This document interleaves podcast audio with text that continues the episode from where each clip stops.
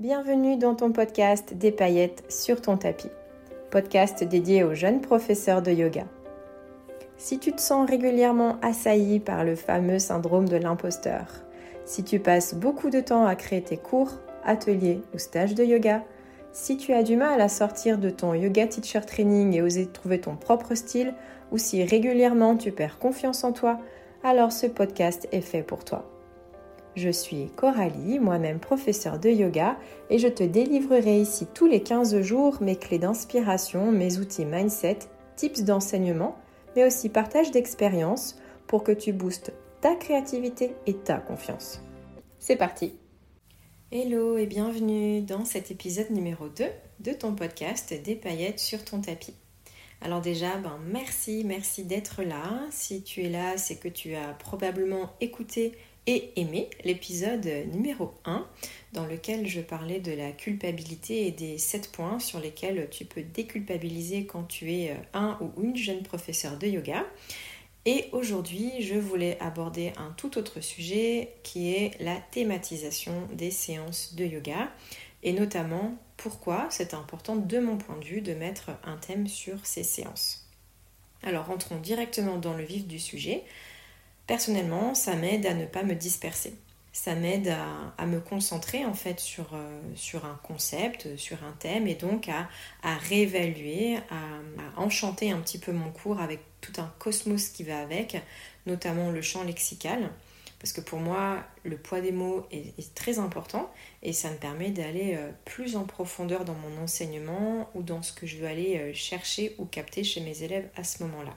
Ça m'aide bien entendu à creuser euh, le sujet.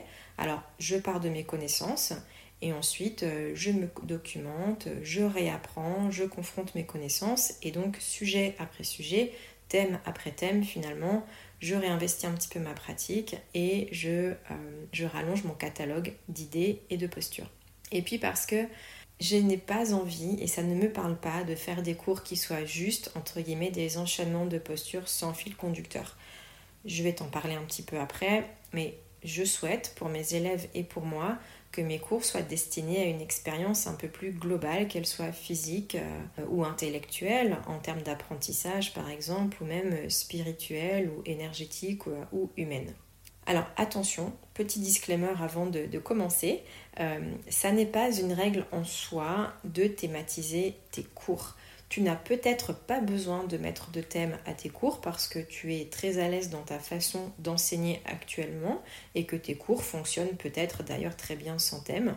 Et dans ce cas-là, tu n'as absolument pas besoin de réinventer la roue de ce qui est juste pour toi. D'ailleurs, euh, j'ai déjà entendu une professeure de yoga me dire qu'elle se sentait enfermée dès lors qu'elle thématisait ses séances. Et avec les arguments qu'elle m'avait euh, énoncés à ce moment-là, je l'ai complètement compris. Donc tu peux tout à fait euh, faire partie de ces professeurs qui ne veulent pas s'enfermer et au contraire rester très ouverts et très généraux dans leurs séances. Et c'est parfaitement OK. Par contre, cet épisode, du coup, il va être utile pour toi si tu fais partie des professeurs de yoga qui se dispersent assez facilement rien qu'à l'idée de penser à tes prochains cours. En mode oh là là là là, qu'est-ce que je vais faire, qu'est-ce que je vais dire? Et du coup, thématiser, ça aide vraiment à garder le focus. Ce sera utile pour toi cet épisode si tu as besoin de ramener un petit peu de discipline, d'autodiscipline en fait, pour chercher de la précision, de la clarté et une sorte d'orientation un peu résultat hein, pour rajouter euh, de la profondeur et du sens en fait euh, à tes recherches et à ta créativité surtout. Et puis, ça peut être très utile de le thématiser si tu as de la concurrence.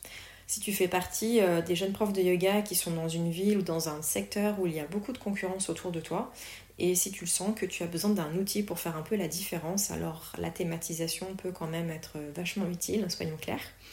Et puis si tu te sens euh, épuisé ou que tu as l'impression que tu as euh, été au bout de toutes tes connaissances vues en yoga teacher training et que du coup tu arrivé à ce stade, une espèce de plafond de connaissances où tu te réveilles le matin en te demandant quoi faire dans tes cours, dans ce cas, euh, tu peux rester avec moi.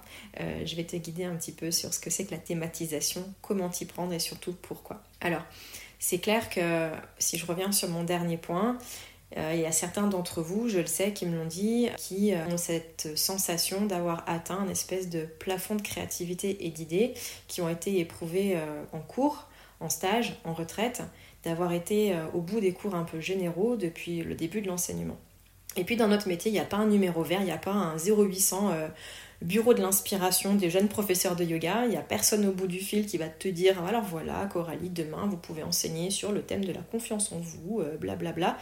Non, ça, n'existe pas, non, ça doit partir de toi. Alors, déjà, respire un coup, ça arrive, c'est ok, que tu sois débutant, débutante ou expérimentée en fait. Hein, euh, tous les professeurs de yoga, moi y compris, alors que la créativité c'est vraiment mon truc, euh, si tu des profs de yoga qui te disent le contraire, qui n'ont jamais été à court d'inspiration, qu'ils ont toujours trouvé des, des, solutions à leur cours sans y réfléchir une petite seconde, probablement ils ont oublié ou ils mentent allègrement.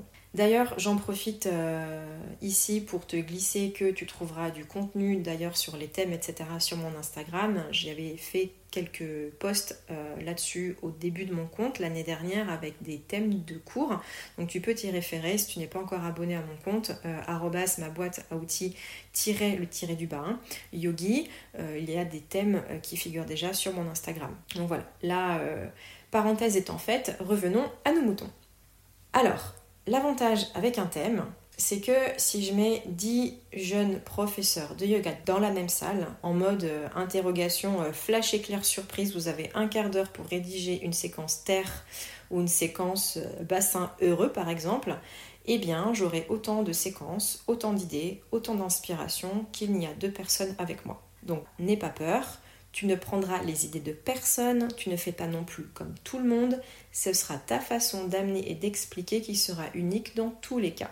Ça c'est important, on n'est pas en train de plagier parce qu'on fait une séquence bassin heureux. Tous les professeurs de yoga font des séquences hanches et bassin et ça marche super, c'est parfait. Ce qui compte c'est toi, ta façon d'enseigner. Je te donne un exemple tout à fait récent dans ma vie de professeur de yoga. J'ai fait des séances confiance en soi pendant l'été il y a euh, une élève qui est venue me voir début septembre en me disant euh, Vous savez, Coralie, votre séance sur la confiance m'a vachement aidée. Et là, euh, gros blanc, je me souvenais pas du tout, je voyais pas du tout de quoi elle me parlait. Et puis en discutant avec elle, je me suis souvenu qu'en effet, au mois de juillet, pendant la saison du lion, donc on était en plein mois de juillet, j'avais accès à mes pratiques pendant deux semaines autour de la confiance, autour du rayonnement intérieur, sur le fait d'oser briller et prendre sa pleine place. Donc clairement, une séance sur la confiance en soi, ça existe tout le temps et de partout quand tu prends des cours de yoga. Mais voilà, j'ai fait ça à ma façon, j'avais agrémenté de mudras, notamment Ganesh Mudra, j'avais saupoudré de mantras, notamment je les avais sollicités pour euh, formuler leurs propres mantras et avec lesquels partir au-delà du tapis et vivre un petit peu avec pendant le temps dont ils avaient envie ou besoin. Et bien évidemment, euh, j'avais placé des postures et vocabulaire adaptés à tout ça. Et donc, c'est deux mois plus tard, donc en septembre, cette dame vient me remercier en me disant que le mantra qu'elle avait choisi de s'auto-formuler l'avait accompagné pendant les 15 jours et que le Mudra associé à ça l'avait profondément aidé à surmonter de gros challenges pro et perso. Donc clairement là, elle avait fait ma journée et euh, c'est clair que c'est pour ça en fait que j'aime thématiser mes séances. C'est pour donner du corps, de la texture, de la profondeur euh, à mes séances. Alors c'est clair que je me félicite d'être à l'aise dans cet exercice et euh, je pense hein, personnellement que je continuerai à garder des axes euh, à mes séances. En yoga teacher training, on apprend à séquencer un cours, hein, c'est ce que j'appelle le séquencing académique.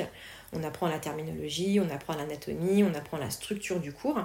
Mais ce qui est clair, c'est que le reste, c'est toi, ton unicité, qui tu es, le prof ou la prof que tu veux devenir, la somme de tes lectures, la somme de tes intérêts, de tes relations, la somme de tes formations ou des stages que tu fais en parallèle, ton caractère perso, bien évidemment, tes blessures, tes réussites, ce que tu as loupé. Alors voilà, avant de te mettre la rate au courbouillon, j'aime bien cette expression, pose-toi la question de qu'est-ce qui te fait du bien, qu'est-ce qui te parle, et reviens toujours à toi avant de tisser vers l'extérieur. Et ensuite, essaye d'avoir la vision claire de ce que tu veux apporter à tes élèves. Parmi ce que tu pourrais vouloir, pourquoi tu enseignes en fait, tu pourrais très bien citer que tu enseignes parce que tu veux apprendre des bases solides à tes élèves afin qu'ils puissent pratiquer en autonomie et en sécurité par exemple. Tu pourrais très bien vouloir que euh, tu veux qu'ils se sentent bien ou mieux après un cours de yoga. Tu vois un petit peu à l'image du cheval et de la licorne, là, les avant-après euh, un cours de yoga. Tu pourrais très bien dire, euh, moi j'enseigne parce que ça me tient à cœur que mes élèves se connectent à leur corps, qu'ils créent une bulle dans leur quotidien. Tu pourrais très bien vouloir enseigner pour faire vivre une expérience complète au-delà des postures à tes élèves. Tu pourrais très bien dire, euh, ben moi j'enseigne pour euh, permettre à mes élèves de se sentir euh, puissants, mais aussi indulgents et fiers parce qu'ils font des choses sur le tapis qu'ils n'arriveraient peut-être pas à faire dans la vraie vie. Ou tout simplement, ben moi j'enseigne parce que je veux que mes élèves ils passent un moment agréable, sans prise de tête. Si d'aventure tu es plus dans l'enseignement d'un yoga un peu décomplexé et ludique. Alors évidemment, la liste elle est super longue. Elle t'appartient selon à qui tu enseignes, selon qui tu es, selon tes envies, selon ta niche, si tu es euh, niché dans ta pratique de yoga ou si tu as un style de yoga euh, très très pointu et très particulier.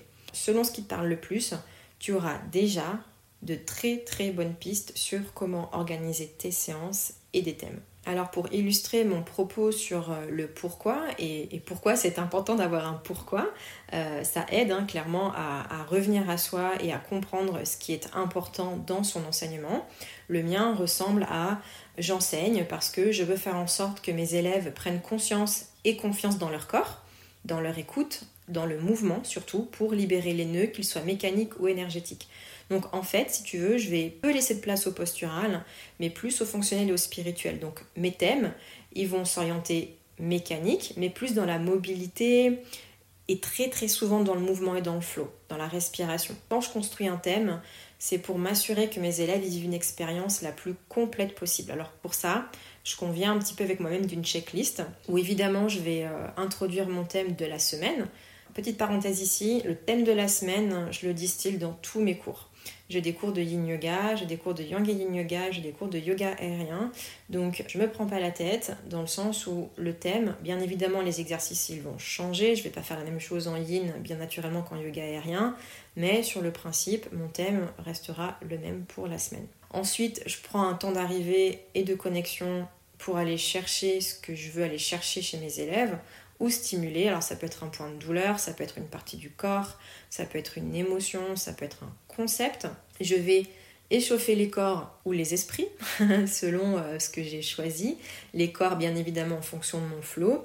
Et petit à petit, je vais introduire euh, plusieurs postures en lien notamment avec euh, la salutation que j'ai choisie pour alimenter mon cours et mon thème. Alors ça, je t'en parlerai plus tard, un peu plus en profondeur, parce que c'est un outil hyper puissant pour moi. C'est mon outil préféré pour construire mes cours. Clairement, je me suis vite ennuyée avec les salutations au soleil classiques et par choix, je les enseigne peu parce que voilà, je m'ennuie et du coup, ça se ressent dans mes cours, donc c'est plus mon truc. Ensuite, euh, je viens choisir des musiques en lien avec mon thème, ma salutation ou l'émotion travaillée.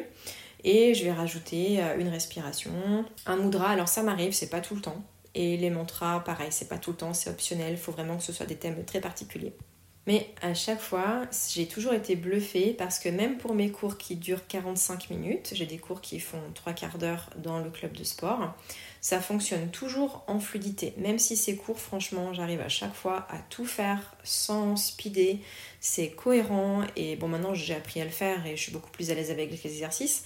Mais pour moi et pour mes élèves, c'est clair que c'est la clarté de ma vision sur où je voulais les emmener qui a fait que j'ai réussi à thématiser, bien thématiser sans jamais me lasser. Et le comment, en fait, il est venu après. Hein. Donc ça aussi, c'est peu importe ton expérience, même si au départ t'es pas forcément à l'aise ou quoi, dis-toi que tu as déjà assez d'outils pour t'en sortir. Euh, l'idée c'est que tu te fasses confiance, tu clarifies le pourquoi tu enseignes et les thèmes, le séquencing, ils vont être beaucoup plus authentiques et beaucoup plus fluides. Essaye et tu verras. Alors avant de continuer aussi, je voulais parler un petit peu du côté élève, parce que là on parle côté professeur, mais on n'est pas professeur si on n'a pas d'élèves. Donc euh, revenons un petit peu quand même à ce qui fait que nous avons un métier, c'est qu'il y a des gens pour nous suivre. Et j'ai remarqué que mettre un thème à mes cours les aider notamment à euh, ramener de l'attention sur l'air du corps travaillé. Alors ça paraît peut-être logique et bête comme ça, mais euh, tu l'as souvent remarqué, certains de nos élèves n'ont pas une conscience du corps hyper élaborée et des fois, franchement, c'est difficile d'être professeur de yoga. Faut s'armer de patience et justement de thématiser sur une, respiration ou thématiser sur euh, un concept ou thématiser sur une partie du corps. Ça permet justement de cultiver cette patience et tu sais que tu es là pour cette raison-là et que c'est normal de prendre du temps et de décortiquer un peu plus que d'habitude. Voilà, tu vois ce que je veux dire? Ça permet quand même d'être euh, accessible En tout cas, c'est ma façon de voir les choses et c'est aussi ce que j'ai remarqué de mes élèves. Ensuite, ça leur permet de respirer en lien avec cette zone ou cette émotion que tu vas choisir de décortiquer. Ça leur permet aussi d'investir beaucoup plus leur pratique et leur moment. En fait, plutôt que de penser à la liste des courses dans un banal guerrier 2 fait euh, sans but ou direction, d'aller chercher un thème, d'aller chercher un espace de corps, d'aller chercher avec des mots puissants, d'aller chercher des métaphores pour reformuler, reformuler autour de ton thème, ça les aide vraiment à investir leur pratique. Et du coup, à apprendre et retenir quelle posture, quelle respiration est en lien avec quoi.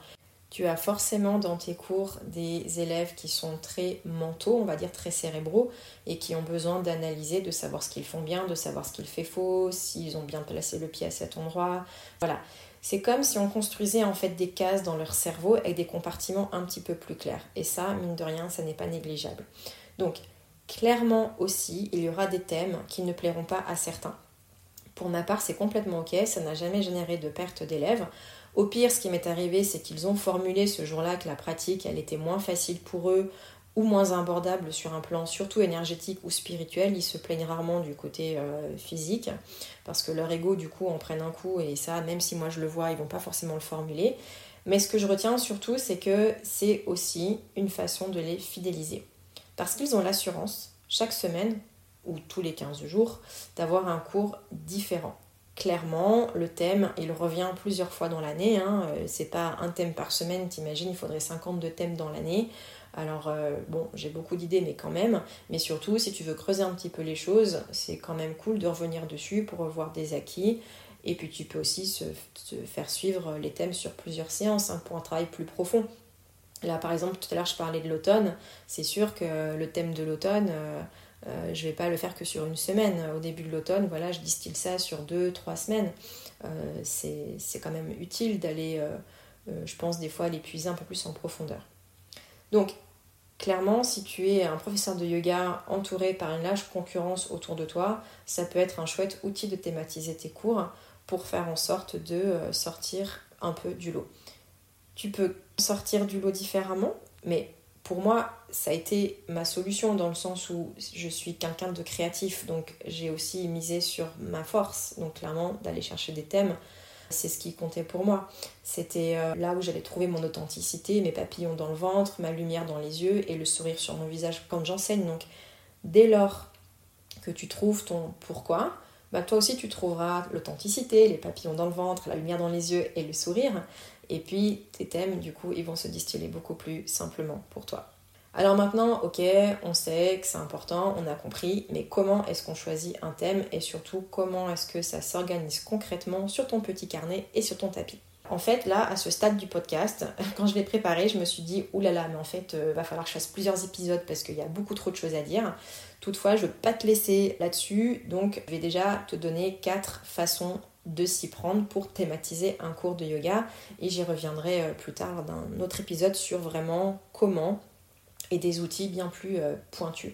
Alors, d'après moi, là je t'en donne quatre. Il y a le partir de soi, il y a le utiliser des concepts, évidemment choisir une partie du corps et puis aussi se laisser inspirer par euh, le moment. Bien entendu, je ne parle pas ici des innombrables autres possibilités comme les saisons astrologiques. Et si tu me suis sur mon Instagram, tu sais que c'est mon dada. Évidemment, pour nous, il y a les chakras. Moi, je suis plus méridien parce que je suis plus câblée médecine traditionnelle chinoise, mais ça marche bien évidemment super bien les chakras, les émotions, les éléments, que ce soit euh, bah, en astro ou en médecine traditionnelle chinoise ou même en ayurveda. Euh, ça peut partir d'une citation, etc. Alors, pour l'instant, repartons sur les quatre graines d'inspiration principales euh, que je voulais te donner aujourd'hui et je vais te donner des exemples pour illustrer et circonstancier un petit peu mon propos. Déjà, le point numéro 1, je t'en ai parlé tout à l'heure, mais ça me semble tout à fait probant et juste, c'est partir de soi partir de toi. C'est même probablement la chose que tu devrais retenir de cet épisode aujourd'hui. Ne te pense pas égoïste en faisant cela. On ne peut remplir un vase déjà plein. Alors si tu te sens fatigué ou si tu es une femme et que tu es en plein cycle, c'est parfaitement ok et normal d'être à ton écoute pour être dans ton authenticité du moment. D'ailleurs, petite parenthèse encore sur ce point, c'est que j'ai remarqué que 90% du temps, je suis un baromètre de la météo intérieure de mes élèves. C'est-à-dire que si je me sens fatiguée, souvent ils le sont aussi. Et je suis sûre que tu as remarqué ça aussi dans tes propres classes. Donc ne te sens pas gêné de partir de toi, tu as probablement raison. Partir de toi, donc, ça veut dire écouter ton niveau d'énergie, bien sûr, mais aussi tes envies de professeur. Tes envies de prof, c'est où est-ce que tu veux les emmener plutôt que qu'est-ce qu'ils attendent de moi. C'est toi le guide, ils te font confiance, alors fais-toi confiance. Partir de soi, c'est aussi euh, se laisser embarquer par quelque chose qui t'inspire particulièrement en ce moment. Par exemple, si tu es en train de lire un livre euh, sur l'effet cumulé. Alors pourquoi ne pas créer un cours justement autour de l'effet cumulé? Comme un malin, enfiler perle par perle, posture par posture, comme un flot chorégraphié avec le souffle, et démontrer que l'effet des petites actions, des petits ajustements, de l'accumulation de micros efforts transforme ben, en fait une posture, deux postures de manière isolée. Finalement, on a un superbe flot cohérent et abouti selon leurs possibilités du moment. Moi, je trouve ça absolument génial. Par exemple, de te laisser inspirer par un livre que tu lis, je trouve ça super. Après, par exemple, autre, autre idée, tu es peut-être en train de te former à quelque chose. Et pourquoi ne pas en profiter pour utiliser tes élèves comme un laboratoire? Alors, euh, dit comme ça, ça peut sembler très euh, égoïste, et, euh, etc. Mais je vais te dire la vérité, hein, je fais ça de temps en temps, notamment quand j'apprends une nouvelle salutation. Dans ce cas, bien évidemment, je l'ai testé avant sur moi, je l'ai éprouvé, je l'ai confronté à mes propres apprentissages, difficultés, à mes propres envies. J'ai exploré des transitions, j'ai exploré des variations, je l'ai fait, refait, défait, retricoté, détricoté. Et puis, quand je me sens prête, ben, je vais l'explorer devant mes élèves en toute humilité, en leur disant Ben voilà, aujourd'hui on va apprendre la salutation euh, X et c'est la première fois que je l'enseigne. De toute façon, il y a toujours une première fois. Donc, clairement, à ce moment-là, c'est perfectible. Mais eux, ils sont super contents d'apprendre quelque chose de nouveau, un peu d'inédit, hein, clairement. Et moi, ben, je m'améliore, je confronte mes connaissances tout en ayant construit mon thème autour de cette nouvelle salutation. Donc je pense que tu vois où je veux en venir, mais de partir de toi, c'est un peu le meilleur conseil quand tu te perds, quand tu, quand tu ne sais plus, quand tu doutes. Tu reviens à pourquoi tu enseignes, à ce qui t'intéresse, à ce que tu veux apporter, à ce que tu souhaites améliorer, à ce que tu veux voir transformer chez tes élèves grâce à ton yoga. Ensuite, la deuxième idée, c'est de partir d'un concept. Typiquement, pour moi, un concept, c'est un peu un mot-clé. C'est une idée que tu trouverais dans un bouquin de développement personnel, par exemple. Si je te prends le mot transformation ou intériorisation, ça va probablement déjà allumer des lumières. Ou euh, tu peux très bien prendre les principes comme euh, voilà Ahimsa, Santosha, etc. Je ne vais pas euh, te redonner la liste. Tu es jeune professeur de yoga, tu sais de quoi je parle. Ce que je trouve intéressant, c'est de lier cela à un événement ou à une saison notamment. par exemple, si je reprends mon idée de transformation, Typiquement, ben, je calerais ça vers euh, la nouvelle lune en scorpion en plein cœur de l'automne. Le scorpion, c'est l'archétype du phénix, du destructeur-constructeur, qui incarne pleinement ce thème de la transformation. Ensuite, euh, tu peux euh, te référer à ton yoga teacher training sans problème. Il y a certainement une mine d'or d'inspiration pour un petit bout de temps dans ce que tu as appris dans ta formation de yoga. Après, au niveau des concepts, moi je suis très prudente avec les thèmes sur lesquels j'ai du mal à définir ou à m'organiser, comme par exemple le lâcher prise. Pour moi, c'est vachement large et je ne sais même pas le définir correctement. Franchement, si je prends le thème du lâcher prise, je trouve ça même frustrant sur un cours classique parce que si mes élèves n'arrivent pas à lâcher prise, justement, ben j'ai l'impression que je suis plutôt en train de cultiver un sentiment d'échec chez eux. Donc à la rigueur, ce genre de thème, je me le garde plutôt pour, tu vois, un stage, quelque chose de plus long ou une retraite, parce que ce sera l'occasion sur plusieurs cours d'aller chercher étape par étape et de probablement même avec un yoga plus ludique qui fasse vraiment lâcher prise sur le connu ou sur l'attendu, où je vais rajouter par exemple du partner yoga ou du yoga aérien, ben là du coup je peux me permettre de faire un cours sur un lâcher prise, mais sinon ça c'est le genre de thème que j'évite un peu parce que c'est vite galvaudé et je saurais même pas le définir clairement en une phrase, donc euh, j'évite de m'auto-piéger en fait là-dessus. Enfin, non pas enfin parce que j'ai encore un autre point, mais le point numéro 3, c'est choisir une partie du corps. Dans l'idée, c'est plutôt easy. Encore une fois, je te rappelle qu'il y a plein de personnes qui ont vraiment une très mauvaise conscience de leur corps, donc euh, ça peut ne pas être facile hein, selon quel public tu as en face de toi. Donc euh, admettons, je sais pas, on travaille euh, ouverture d'épaule ou mobilité des hanches ou, back bends. Le choix est, clairement très vaste. Et là, la thématisation, ça va te permettre de déjà réviser tes bases, ce que tu as appris en, yoga teacher training, mais faire en sorte, bien évidemment, que tout s'enchaîne avec fluidité et cohérence et pas simplement une liste de postures qui rentrent dans le thème, euh, ce serait un peu dommage. Et puis, ça te permet à toi de passer du temps peut-être à apprendre, et j'ai envie de dire même réapprendre des nouvelles choses en anatomie ou en biomécanique. Quand tu prépares ton cours, ça t'est sûrement arrivé. Quand tu veux sécuriser un petit peu tes connaissances et tes instructions, tu te rends compte qu'il y a plein d'autres façons d'expliquer les choses, qu'il y a d'autres manières de voir l'anatomie sur tel ou tel point, que les choses ont évolué depuis que tu as appris ou que tu as peut-être mal compris quelque chose. Et du coup, ça permet quand même de se confronter à ces connaissances et de les améliorer. Donc euh, moi là-dessus, j'hésite pas de temps en temps à me refaire une espèce de petite euh, remise à niveau. Même si des fois pour l'ego ça pique un peu, euh, je te dis mince, ben ça je l'ai enseigné faux pendant deux mois, oups. Mais voilà, il n'est jamais trop tard pour bien faire, donc c'est ok. Par contre, là-dessus, j'ai envie de te dire, n'hésite pas à faire simple. Tes élèves, ils vont probablement oublier si tu leur racontes trop de choses en anatomie, si tu donnes trop de détails, hein, ça va les noyer. Ils vont peut-être aussi oublier euh, ce que tu fais ou démontres plusieurs fois. Par contre, sur une séance mécanique, ce qu'ils ne vont pas oublier, c'est clairement les ressentis et comment ils se sentent après. Respiration dans les espaces du corps qui s'est ouvert et tous les bienfaits qu'ils vont récupérer dans leur cours à la fin de la classe.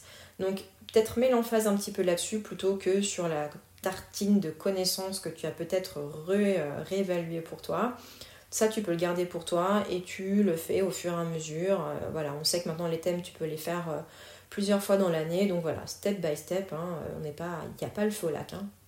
Dans tous les cas, ce que je pense, c'est que tu dois considérer que tu redeviens un élève pour chaque thème que tu crées ou que tu t'apprêtes à enseigner. Alors, pas de panique, il euh, ne faut pas non plus passer mille ans à faire ça. Mais l'idée, c'est que tu t'enrichisses personnellement un petit peu plus à chaque fois pour ne pas non plus être pris au dépourvu. Il n'y a rien de pire que de thématiser un cours et de pas aller un petit peu plus au fond des choses, juste survoler le truc. Parce que si on te pose une question et que tu n'as pas forcément la réponse, alors c'est ok de ne pas avoir réponse à tout. Hein. Je te rappelle l'épisode numéro 1 mais quand même ça demande un peu de travail personnel derrière. Et quand on est professeur de yoga, clairement, normalement, de base, on est prêt à le faire. On sait très bien ce que ça prend quand on devient prof de yoga ou quand on y pense, on le sait et on aime ça, c'est continuer toujours, toujours à se former et à s'auto-cultiver.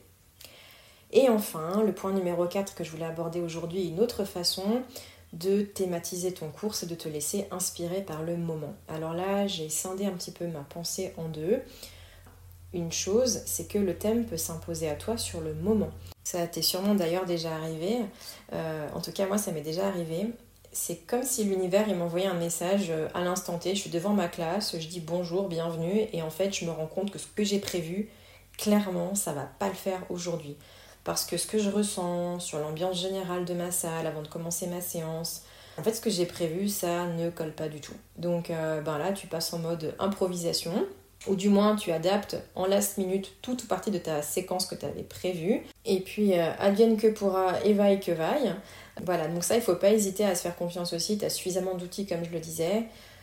Si t'es pas à l'aise avec l'improvisation, ben, c'est peut-être un petit peu dangereux, mais franchement, des fois, il vaut mieux complètement changer que de se laisser déborder par euh, ce qui ne marche pas. Exemple, tu as prévu une séance backbends avec des posture sur le ventre et tu as une femme enceinte dans ton cours, des personnes en surpoids ou plus âgées que ce que tu pensais. En tout cas, moi je travaille dans un club et je ne sais jamais des fois qui vient à l'avance, et eh ben ça m'arrive clairement de devoir changer ma séquence en last minute. Donc, et il vaut mieux ça plutôt que de faire un cours où tu as un tiers des gens qui finalement seraient complètement euh, perdus ou ne comprendraient pas pourquoi tu n'as pas euh, changé ou adapté quoi. Ça me fait rebondir sur un cas de figure que j'ai eu euh, pas plus tard que cette semaine. Je me suis levée, j'ai ouvert mes volets et là, il y avait la forêt devant chez moi qui, euh, balançait, le vent soufflait très fort. Et en fait, à ce moment-là, on venait de rentrer pile dans la saison de la balance et la, saison, la balance, c'était un signe d'air.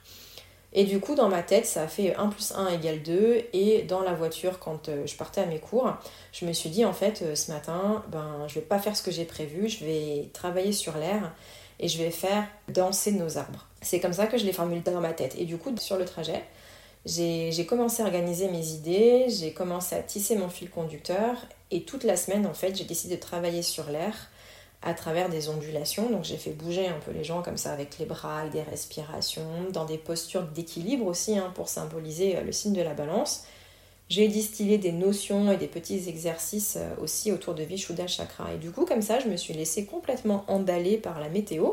Et ça a créé comme un lien en fait avec mes élèves. Et ça, je m'en suis rendu compte la semaine dernière.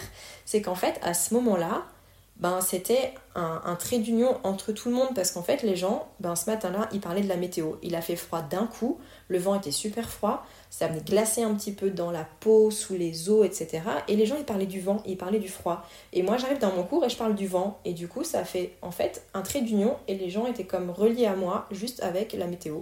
Donc euh, voilà, je voulais te le dire aussi, des fois, il faut pas aller chercher midi à 14h, tu te laisses embarquer par l'environnement proche et ça fonctionne très bien. Alors voilà, il y a encore beaucoup, beaucoup à dire sur le sujet, mais pour commencer, c'est ce que je voulais te raconter. Je te rappelle que du coup, thématiser, ça peut être une solution si tu sens que tu te disperses quand tu penses à tes prochains cours, si ça te fait peur d'ailleurs. Euh, si tu as besoin d'un petit peu plus de discipline pour chercher de la clarté, de l'orientation, pour amener de la profondeur ou du sens à ta créativité, ou si tu as de la concurrence autour de toi et que tu sens que ça peut être un outil performant pour faire la différence et te rassurer ou peut-être que tu te sens épuisé ou que tu as épuisé les connaissances que tu as euh, distillées depuis ton yoga teacher training. Voilà ce que je voulais te dire pour commencer. Il y a évidemment euh, plein plein de choses encore que je voulais aborder, mais ça fait déjà euh, plus de 30 minutes, donc je ferai un autre épisode de podcast sur le comment un peu plus précis au sujet du thème. Alors, juste pour te dire comment, surtout pour moi, c'est comme de construire un entonnoir. Je pars du thème général et je vais au particulier. Hein. La respiration en détail, une fibre musculaire en particulier dans un ensemble anatomique. Et ensuite, je rentre dans les subtilités du langage, de la musique, avec euh, le rythme et le ton de ma voix euh, adapté à ce que je veux euh, faire. Quoi qu'il en soit, jeune professeur de yoga, no shame si c'est pas ton truc. Je te renvoie encore une fois vers l'épisode numéro 1 si tu l'as pas écouté pour apprendre à déculpabiliser en tant que jeune prof de yoga. Tu es qui tu es et thématiser n'est ni obligatoire ni une fin en soi. D'ailleurs, tu n'as peut-être pas le temps, tu n'as peut-être pas l'envie ou l'appel de créer des thèmes pour tes cours. Je te conseille peut-être quand même de mettre de temps en temps une intention hein, pour te mettre un petit peu aussi du côté élève parce que ça les aide à se raccrocher euh, bah, aux mots que tu choisis et à faire le lien avec la séquence que tu proposes. Voilà, mais pas de pression sur le fait d'être inspirant à chaque fois. Tu te rends bien compte de la pression qu'on se mettrait si euh, à chaque fois il fallait euh, être euh, au top. il y aura des sessions qui seront vraiment géniales et d'autres un peu plus normales, on va dire. Mais le tout, c'est que tu restes profondément et authentiquement toi-même sur ton tapis et dans la vie. En attendant, ben, je te remercie encore pour ton écoute d'aujourd'hui et je te dis à très vite. Et voilà, c'est terminé pour cet épisode. Je te retrouve très bientôt pour une nouvelle édition pleine de conseils, astuces, idées ou outils pour continuer à mettre des paillettes sur ton tapis. En attendant, tu peux me laisser un commentaire ou une note pour m'encourager, mais aussi pour faire connaître ce podcast et qu'il soit utile à d'autres jeunes professeurs de yoga comme toi. Tu peux aussi me retrouver sur Instagram sur le compte ma boîte à outils underscore yogi et je te dis à très bientôt. Merci pour ton écoute.